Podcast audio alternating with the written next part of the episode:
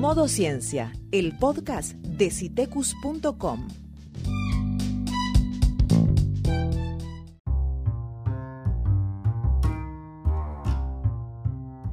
Pone tu smartphone, tablet o computadora en modo ciencia.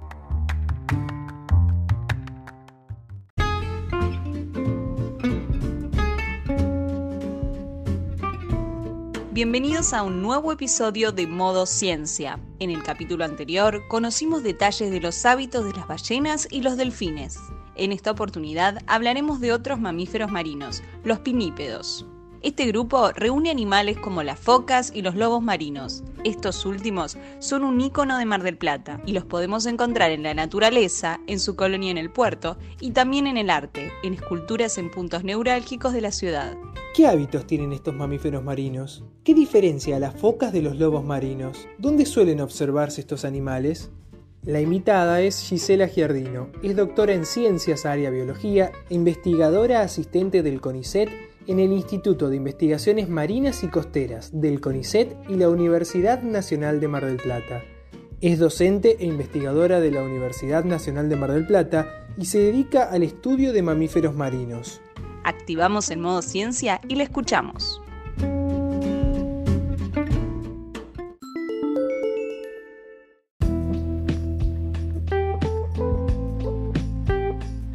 Hoy les voy a comentar de otro grupo no menos importante, que es el de los pinípedos.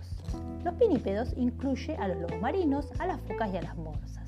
La palabra pinípedo deriva del latín y significa pie en aleta.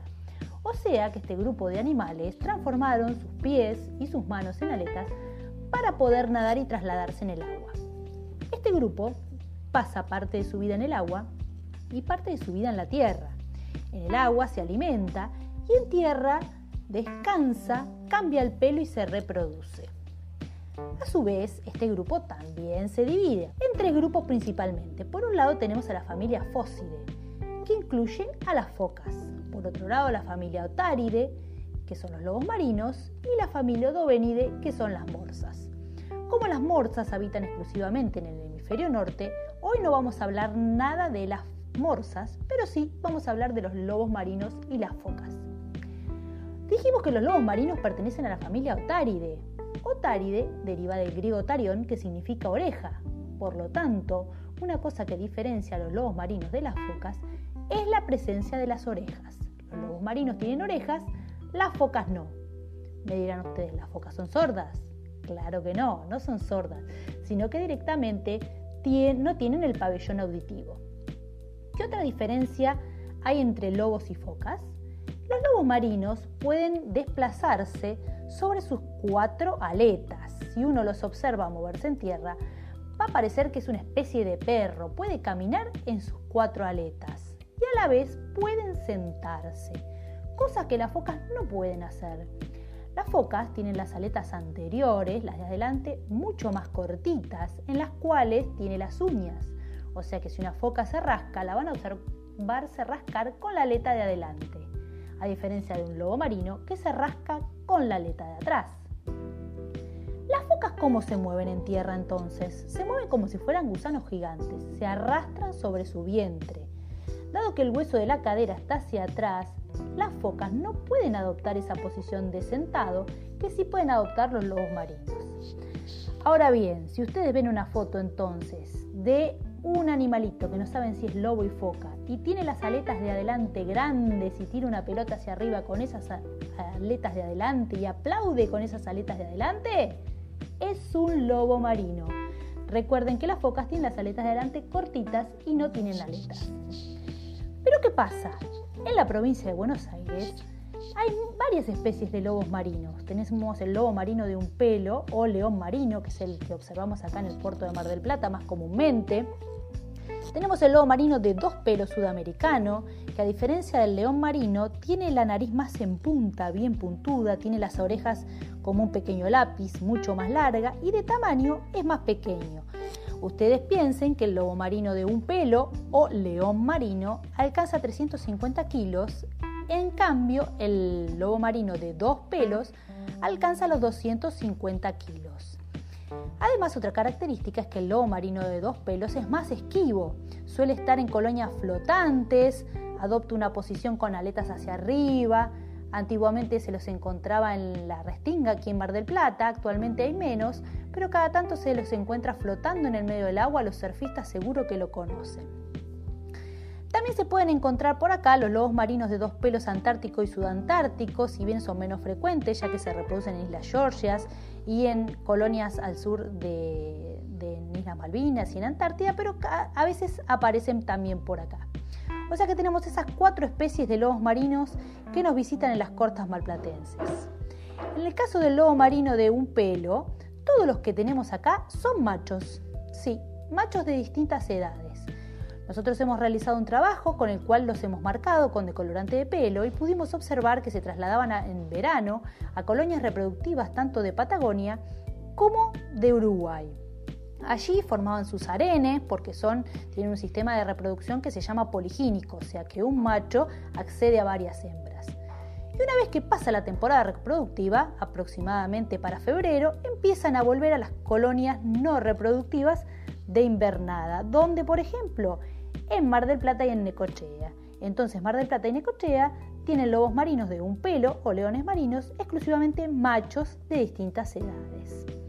Cuanto a los lobos marinos de dos pelos, como son menos accesibles, sí hemos podido marcarlos y ver que van a Uruguay, pero no se sabe a ciencia cierta si son todos machos o hay una colonia mixta.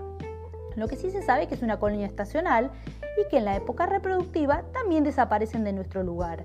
En verano es menos frecuente observarlos por acá, se trasladan principalmente a Uruguay, donde es la colonia más cercana.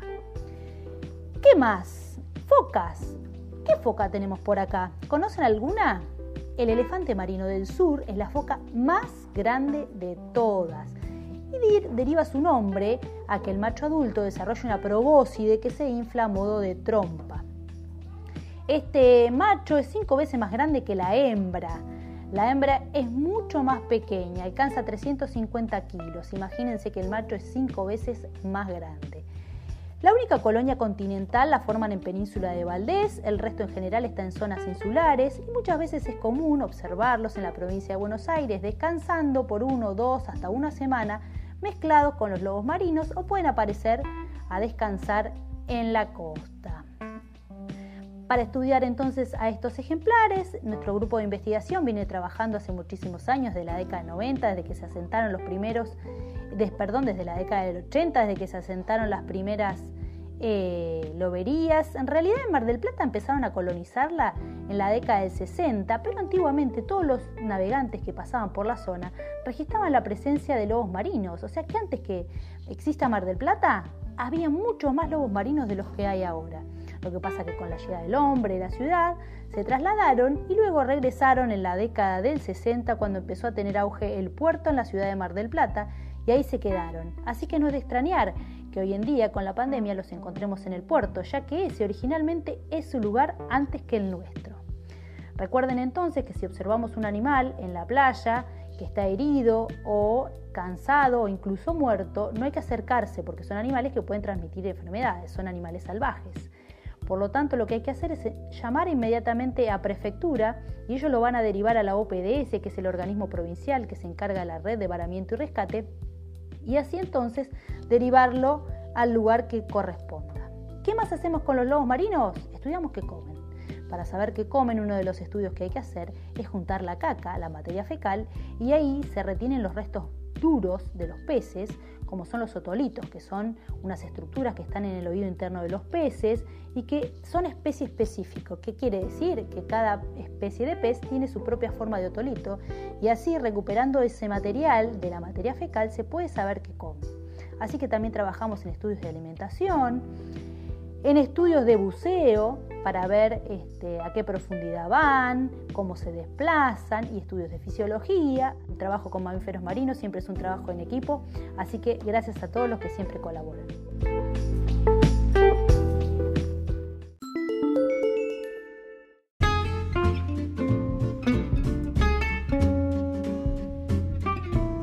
Así pasó otro capítulo de Modo Ciencia. Pueden acceder a más contenidos sobre ciencia, tecnología y sustentabilidad en www.citecus.com. Hasta el próximo episodio.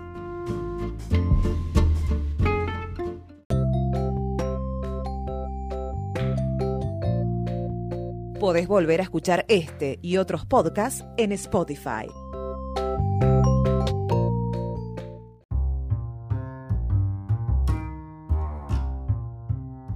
Visítanos en citecus.com. Encontranos en las redes sociales como Citecus OC.